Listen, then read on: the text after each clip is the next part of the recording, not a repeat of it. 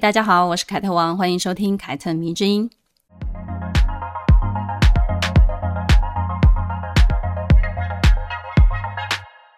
奥斯卡颁奖典礼即将就要开始了。今年大家对于影后的预测呢，好像大多都是落在《花月杀手》、《最后真相》以及《可怜的东西》这三部片的女主角身上。这三部电影呢，我都看过了。老实说呢，最喜欢的还是《可怜的东西》。但是呢，我不确定这是不是奥斯卡评审团的口味哦，就只是我自己的口味而已。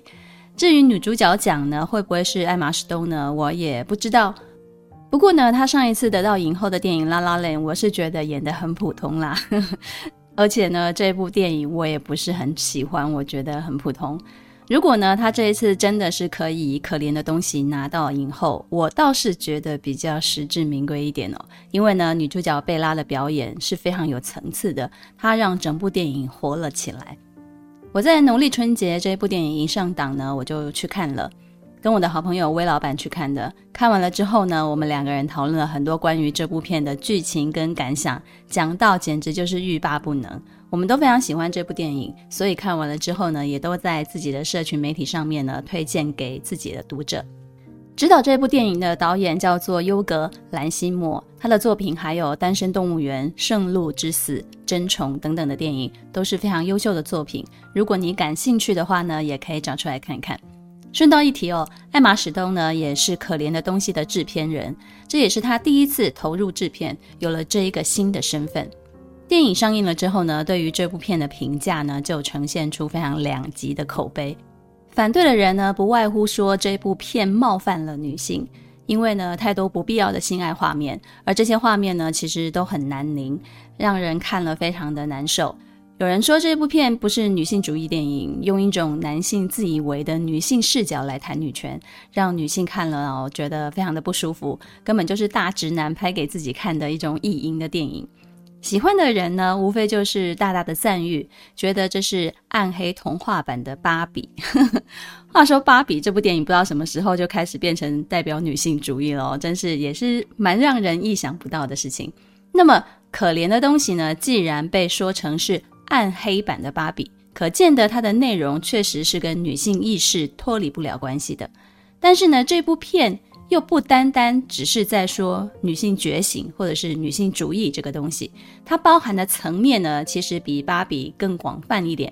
说穿了，就是对整个父权制的讽刺，对于宗教礼教规范这些也做了推翻，具有深度的哲学思辨。以及呢，对情欲跟自我实践之间有深入的探讨。这个故事呢，改编自一九九二年苏格兰作家阿拉斯戴尔·葛雷所写的同名小说。时代背景呢，是设定在维多利亚晚期的伦敦，是一个受到传统礼教规范非常严格的一个国家跟年代。不过呢，整个电影的风格呢，却是超现实主义的，结合了蒸汽朋克与哥德式的科幻元素，还有童话般的想象。长得像科学怪人的外科医生呢，某一天在河中捡到了一具美丽的孕妇尸体，于是呢就将她带回去改造。他把孩子的脑袋呢移植到他妈妈的身上，然后呢复活她，并且取名叫做贝拉。而他呢则成为了贝拉的父亲。贝拉称这位外科医生叫做 God，有上帝以及造物主的意思。贝拉呢，在 God 的改造之下呢，就变成了一个拥有成熟的女体，但是呢，她的思想却如同婴儿一般的女人。贝拉在外科医生 God 的眼中呢，其实是一个实验品，他指导她，引领她，但是呢，也观察她，记录她。贝拉在 God 打造的宫殿里头学习，而这一个地方呢，是一个乌托邦，并且呢，跟外界是没有办法接触的。因为 God 认为这对贝拉来说才是最安全的地方。God 本身其实也是他亲生父亲的一个科学实验品哦。因为呢，他自己也曾经被父亲这样子的操纵过、改造过，所以呢，他自然而然的对贝拉也就是按照这种方式，按照一种我这样子是为你好的方式来教育并且引导贝拉。说到这里，你对这种设定是不是有一种似曾相似的感觉呢？我们在观影的过程当中呢，其实就会很自然的产生啊，这好像就是我们每个人几乎都会经历过的童年的成长过程。但是呢，随着贝拉学会更多的东西，并且呢，偶然见识过外面的世界之后呢，他对于知识的渴望，对于外界的好奇，就开始一发不可收拾了，就再也抵挡不住了。于是呢，他就接受了一位行为放荡的律师的邀请，或说诱惑吧，呵呵，就开始展开了他对外面世界的一个探险，也开启了一段关于自我发现的旅程了。他们从伦敦出发，然后到了里斯本，然后乘轮船到了亚历山大，最后抵达了巴黎。在身无分文的状态之下呢，贝拉为了赚钱就进入了巴黎的妓院工作。他这一路上呢，都透过自己的感受去发现这个世界，直到 God 生病即将离世的消息传到了他的耳边，才让他结束了这一趟旅程，回去探望他的父亲。进而挖掘出自己的前世今生，真正的明白了自己的来处，从此确立了自己想要的生活。其实整个可怜的东西，它的故事，简单来说就是这样子。那么接下来我们就来聊聊这一部电影在说什么吧。先来说说这一部电影的色调，色调呢，代表从贝拉的视角跟内心看出去的世界。还在 God 的宫殿里面的时候呢，它的整个画面都是黑白的色调，并且呢有大量鱼眼的变形镜头。这种画面的处理呢，有人说是窥探的意味，也有人说是孩童的视角。直到他开始探险之旅呢，才变成了彩色的。色彩呢，对于观影者来讲呢，是丰富的视觉体验，加上布景、美术、人物的服装，这部电影呢，给了我们两个多小时美轮美奂的视觉饗宴哦。而这些经过加工的东西呢，也让我们置身于一个超现实的童话世界当中，让看的人知道这是一个寓言，这是一个架空的虚构的时代。但是呢，与此同时，却又跟现实世界有着部分的重叠。这种仿佛虚假又仿佛真实的手法呢，其实它的目的就是要让电影的剧情推动起来，那些看似不合理的部分呢，变成比较合理一点。关于鱼眼的这个视角呢，我其实是更倾向于，嗯，这是一个孩童的视角，因为我养猫嘛，我有四只猫，我就查过了一些资料，据说呢，猫看出去的世界呢，并不是彩色的，画面呢，也如同鱼眼一样会变形。这是一种非常动物性的角度哦，而贝拉未经过世俗礼教规范的那一种心智，其实跟动物就非常的类似。他的一切的喜怒哀乐出于本能，对于吃喝拉撒睡的欲望也是，都是出于本能，甚至性欲也是，都是非常直接的就要表现出来。而这些行为呢，在一般人眼中看来就是没有规矩、没有教养、不知廉耻，但是呢，未经驯化过的人类，也许就是这样子哦。他的内心并没有羞耻这个东西，他没有感到哦，这样子做好像很羞耻。一切都是以自己开心、自己爽快乐为出发点，这是百分之百的本位主义者。而其实每一个婴儿，你去观察，他们都是百分之百的本位主义者。饿就哭，不爽也哭，反正他们就是用哭来发泄情绪。这种没有尺度的状态，这里的“尺”是羞耻的“耻”啊。这种没有尺度的状态呢，我认为是贝拉不管是刚开始还是后来都非常珍贵的人格特质之一。在看电影的时候呢，我不仅就这样想了：我们为什么要教小孩规矩这个东西呢？真的是因为这样子才是对他好吗？还是我们认为？这样子做才是正常的，才是必要的呢。要坐好，要站好，要吃有吃相，不可以大叫，要排队，要礼让，不可以乱哭，不可以当众自慰。性是羞耻的，不可以谈。来自于传统礼教、宗教等等的规范，从我们幼儿时期其实就开始塑造我们。每一个人都是这样子被塑造出来的。然后呢，我们管这种状态叫做正常。这就是这部电影想要讽刺的一个点哦。我们习以为常的正常，也许才是最变态的。再来呢，看这部电影的时候呢，我很难不从女性的主体意识出发去看。不单单是因为这部戏的主角是个女性，而是电影中贝拉所经历过的这一切，其实都让身为女性的我很有感触。我发现贝拉之所以让人感到如此有生命力，是因为她完全背离了我们印象中女人该要有的样子。社会认同的女人该是什么样子呢？优雅、柔顺、乖巧、听话。但是贝拉完全不是这样子的一个女人，她很有欲望，并且呢，她也毫不掩饰自己的欲望。这种欲望有些是非常生理性质的，比如说吃东西，吃到喜欢的蛋挞，男人告诉她啊，吃一个就好了，要适可而止，这样子才优雅。但是她偏不，她就是要吃到爽，比如吃到难吃的东西，她就要吐在盘子里面，拒绝吞咽下去。又比如说性欲，他第一次自慰是从一颗苹果开始的，他惊喜地发现了这种纯粹的来自于生理的快乐，于是呢，他就迫不及待地想要跟他身边的人分享，却被阻止，被骂不要脸。当男人在他面前吹嘘自己的性能力，让很多的女人感到很爽的时候，他没有多做一点评判，而是去外面跟其他的男人也发生关系过后呢，回头告诉他：“嗯，我跟别人比较过了，比较了之后呢，我觉得你果然是比较好的。”结果这个男人就抓狂了，觉得贝拉怎么可以这样对他？这里显示的是男权世界对于女性的一种钳制跟束缚。同样的一件事情，男人做可以，女人做就是会被禁止，甚至会被荡妇羞辱。贝拉对于外界、对于身边的人给她的一切的教条都有意见，她都尝试着去反抗、去反对。于是呢，那些人的教条就像一拳一拳打在棉花上的拳头一样，对她完全没有效力。她没有屈服于那些社会的规则底下。当然也没有在任何人说教下怀疑过自己。他想探索，他就去闯荡。他一旦好奇了，他就会去寻找答案。虽然有一点不计代价，甚至也有可能会遇到危险，但是呢，他从来没有退缩过。他就是这样子，顺从着自己的欲望，一路冒险。每一个转折曝光的，其实不是他的鲁莽，而是让我们更加清楚地看到，企图改变他的男人是如此的愚蠢、无知又自私。尤其呢，当贝拉开始接触书籍，觉得看书比做爱更有意思的时候呢，她身边的男人却企图阻止她继续看书，把书一扔就扔进了大海里面。那一幕我看到的时候，我简直就要大笑出来了。这不就是现实当中常常有人说，当女人开始思考，男人就会害怕最直接的一个反应吗？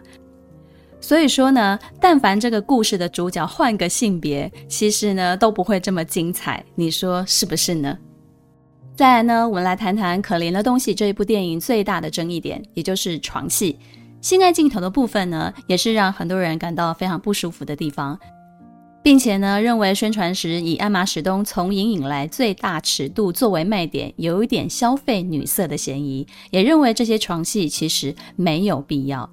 艾玛·史东作为这部电影的制片人，在宣传电影的时候呢，也多次被问到这个问题。然后呢，他就说自己身为制片人，当然是在片场是有绝对的话语权的。因此呢，其实不存在女演员被不需要的裸露镜头而产生被剥削的问题。现场呢，都有床戏协调员予以帮助，并且呢，除了必要的工作人员之外呢，拍摄的现场其实是比较进攻的状态的。至于这些性爱场面是不是非常必要的呢？性作为贝拉最原始的欲望之一哦，再加上后期设定她为了赚钱在巴黎当了妓女，用剧情台词来解释。贝拉很单纯的，其实就是觉得，啊、我喜欢做爱这件事情，然后做爱很快乐。那做爱很快乐，既可以赚到钱，那么为什么我不做呢？因此呢，这些与各种嫖客办事的画面呢，就成了巴黎这一个篇章的叙事重点了。但是呢，也因为这一段经验，让他发现生理上的快乐终究比不上思想上的快乐，身体的高潮比不上颅内的高潮持久。有些爱即使做了也不会感到舒服或者是开心，但是呢，获取知识的快乐呢，却可以让自己开心很久很久。当我在大荧幕上看到这些性爱场面的时候呢，或说赤裸的艾玛史东的时候呢，其实我完全是没有激起任何一种对性的欲望的。简单来讲呢，就是我没有一种被撩到的感觉啦，我没有脸红心跳。后来呢，我就回想了一下，这到底是怎么样的一个原因？我觉得大概是因为艾玛史东的角色以及他的表演，让我感觉贝拉这个人是很中性的。就像我去庙里拜拜，看到观音，你会觉得观音是男的还是女的？我觉得他就是中性的，他既不是男的，也不是女的，大概就是这种感觉。而且呢，他的表情或者是动作呢，都没有任何挑逗的意味。因此呢，即使他三点全露，我也没有觉得，嗯，在脑中产生任何的邪念。当然，艾玛史东她是漂亮的，她拥有一具非常生动的肉体。再来呢，就是那些性爱场面，其实是没有讨好任何性别的一种意图，它是非常原始的，甚至没有任何美感的一种真实的呈现。就是人类做爱的样子，没有被美化过。因此呢，我看的时候就只有一种感觉，嗯，果然人也是动物啊。后来我跟朋友也讨论了这个话题哦，我就说这些性爱场面其实是在破除现实社会当中一直灌输给女性的对于性爱美好的幻想。无论是小说啊、漫画啊、偶像剧啊、爱情电影啊，给女性观众的性爱场面永远是充满那种罗曼蒂克氛围的一种意象。但是呢，可怜的东西完全没有这种浪漫的想象，性爱场面就是肉搏，非常的真实，真实的不能再真实，就像动物一样。于是呢，我的朋友就说，也许有一些女生看了会觉得非常的恶心，尤其呢，里面跟贝拉发生关系的男人都长得非常的丑，有胖子，有秃头，有瘸子，有心理变态，都是一些不堪入目的中老年男人。难怪有人就会批评这部电影的性爱场面是拍给男人看的 A 片。但是呢，我很怀疑哦，男性真的是想要看这些画面吗？我觉得可能也不是哦，因为贝拉跟这些男人做爱的时候呢，并没有任何讨好的意味，他的表情并不享受，有些哦则是非常的嫌弃，有些则是充满了怜悯。如果你看过真正给男人看的 A 片呢，你就会知道这些情绪不是男人的 A 片当中的情绪，男人不会想要看到女人有这种表现的。因此呢，可怜的东西，那些性爱的镜头，既没有讨好到女观众，也没有讨好到男观众。所以，当有人说他南宁的时候呢，我觉得是有点，嗯，我是不太认同啦。因为这些画面一点暧昧感或者是诱惑性都没有，直白的让人家警觉到，哎，搞不好我以前看的那些才是假的，是美化过的呢。说到性，有些人看完之后呢，对贝拉用性去探索自我这一点也是非常的不认同，觉得为什么一定要透过性解放才可以找到自己呢？难道就不能是其他的事情吗？对于在巴黎的她以妓女为生，也颇有微词。这种戏里戏外强烈的割裂感哦，我觉得就是这部电影的微妙之处了。在电影里面，贝拉是不受社会框架限制的一个人，从她的行为、思想、言语当中呢，都体现出她没有理会世俗规范那一套。她的所作所为呢，完全以服务她自己为出发点。我自己需要什么，我就要满足我自己，没有再管别人怎么看她的。但是呢，在现实当中呢，我们在看电影的时候呢，我们思考的模式呢，却是一个已经受到了社会规范经营多年的一个逻辑下去进行的，所以。认为啊，他这样子做不行，他这样子做不对，怎么可以做妓女呢？这样很下贱。有那么多探寻自我的方式，干嘛一定要透过性解放呢？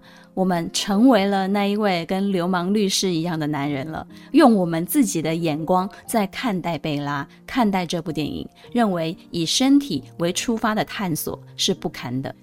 贝拉呢，在巴黎的体验让我联想到了《始于极限》这一本书的作者之一铃木良美。我们之前也有讨论过他，也有谈过他。他出生于一个高级的知识分子家庭，他的爸爸是一个教授，妈妈是职场的精英。从小呢就受到父母严格的教育，但是呢，他从高中开始就开始出入原味店，卖自己的原味内裤，在一些隔着单面玻璃的小房间里面呢，让那些前来消费的男客人呢闻着他脱下来的泡泡袜或者是内衣内裤自慰。之后呢，也开始坐台。即使毕业于日本非常知名的大学，又在非常知名的企业里面上班，他还是有些时候呢会去夜场做兼职。他说：“我做这件事情的原因是想厘清父母对他的爱到底有没有一个限度。如果他做了他们最讨厌、最不能接受的事情的时候呢，他还能够获得父母的爱吗？”而这个探索的过程呢，它不仅仅是去验证这些事情，它也在寻找自我、探讨自己，包含他有一点爱无能这件事情。他认为自己没有办法在爱情中得到快乐，也没有办法持续两个人之间的那种亲密关系。他也被他人质疑过：难道你要想了解自己，只能透过卖淫这个方式吗？我常想啊，这个问题之所以会出现，会不会是因为我们看待事情的角度太过于片面了，太过于自以为是了？总是从我们自己的角度出发，站在一个道德的制高点去看待发生在他人身上的事情。铃木良美承认，她觉得做这件事情的时候，感觉到自己掌握了自己的身体以及跟他人之间的互动。性就是权力，这一点他感受非常的深刻，并且呢，这件事情让他得到了很高的报酬。所以，即使有一个正当而且相当体面的一个职业，待遇也不错，他依然偶尔会去做坐台。当然，我说这些不是鼓励女性都去尝试哦，而是跟大家分享，有一些人确实是会用这种体验的方式去探索自己。你不会做，不代表别人就不应该这样做。现在人类社会当中呢，一直都有一种禁忌的意味存在着，尤其是在女性的群体里面。我们必须承认，男性接受的性启蒙跟女性接受的性启蒙其实根本就是两回事。在电影当中也有表现出来，有一个爸爸带着两个儿子去妓院观摩，去学习怎么做爱。爸爸跟贝拉一边做爱，一边就要告诉自己的儿子：“哦，你要注意什么？这个时候你应该做什么？”女性什么时候有过这种指导教育了？所有的父母都恨不得自己的女儿不要碰这个东西，从小呢就教育他们啊，这个很危险，不要乱来，不然会有怀孕的风险。女性的欲望被看作是不应该有的、不应该的，甚至是你要压抑下去的。如果还有宗教信仰，那就更不得了了。婚前性行为简直就是大逆不道啊！所有的教育跟社会风气都告诉女性，性、爱情、婚姻要捆绑在一起，你只能跟爱你的人以及你爱的人做爱，甚至性、爱情、婚姻这三件事都只能是同一个人。可是男生接收到的讯息却不是这样子的，他们可以接受非常原始的欲望去驱使，甚至性、爱情、婚姻可以同时是不一样的人。你说，这么两极化的性教育之下，你要男女实现尊重跟平等，是多么天方夜谭的一件事情啊！我跟朋友讨论过一件事哦，就是说，女性其实也有那种需要赶快解决性需求的时候，也就是快速的发泄一下，不带任何情感的那种发泄。朋友说，嗯，对对对，我也有。这个时候呢，情趣用品就很有用了，又安全又隐秘又快速，一个人就可以办到。但是呢，从来没有人跟女性推广过这个东西，这件事情呢，也一直都上不了台面。所以呢，我跟他就有一个感想，就说，嗯，至少大家应该都要有可以讨论或者是交流这件事情的朋友吧，要不然真的是会非常的郁闷呢。好的。那电影的最后呢，贝拉从 God 的档案当中呢，得知到了自己的身世，知道了自己的身体其实是来自于自己的母亲，但是呢，脑袋是自己的。这个时候呢，他既是他自己，也是他的母亲。他用母亲的身体，用自己的大脑养大了他自己。他知道了母亲之所以自杀的理由之后呢，也对父亲展开了报复。在这经历过世界那些嗯寻找自我的冒险之后呢，他也找到了他自己非常想做的一件事情，那就是成为一名跟 God 一样的医生。他变成了这一座城堡当中的另一个统治者，另一个 God。你仔细想一想，这个结局也让人不仅要细思恐极哦，不寒而栗。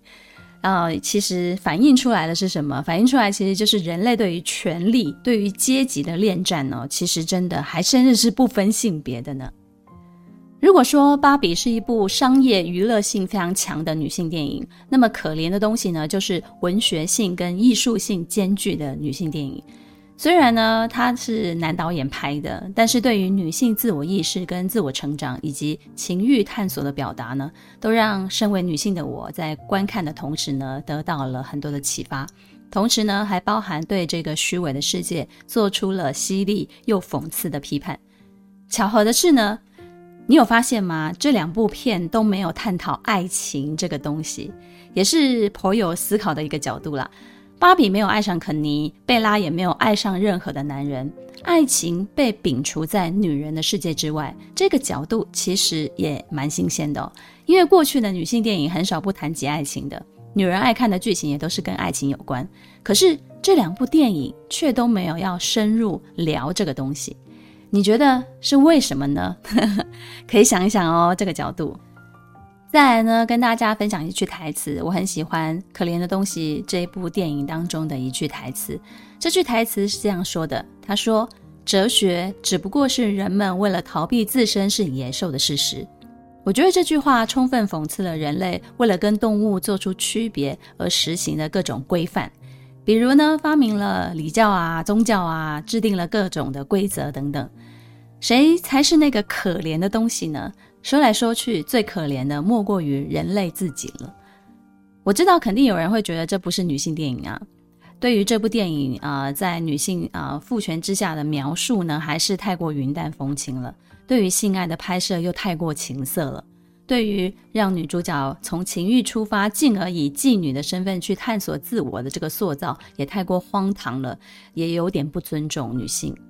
但是呢，我觉得电影就是这样子的一个产物哦，每一个人都可以从中看到自己想看的东西。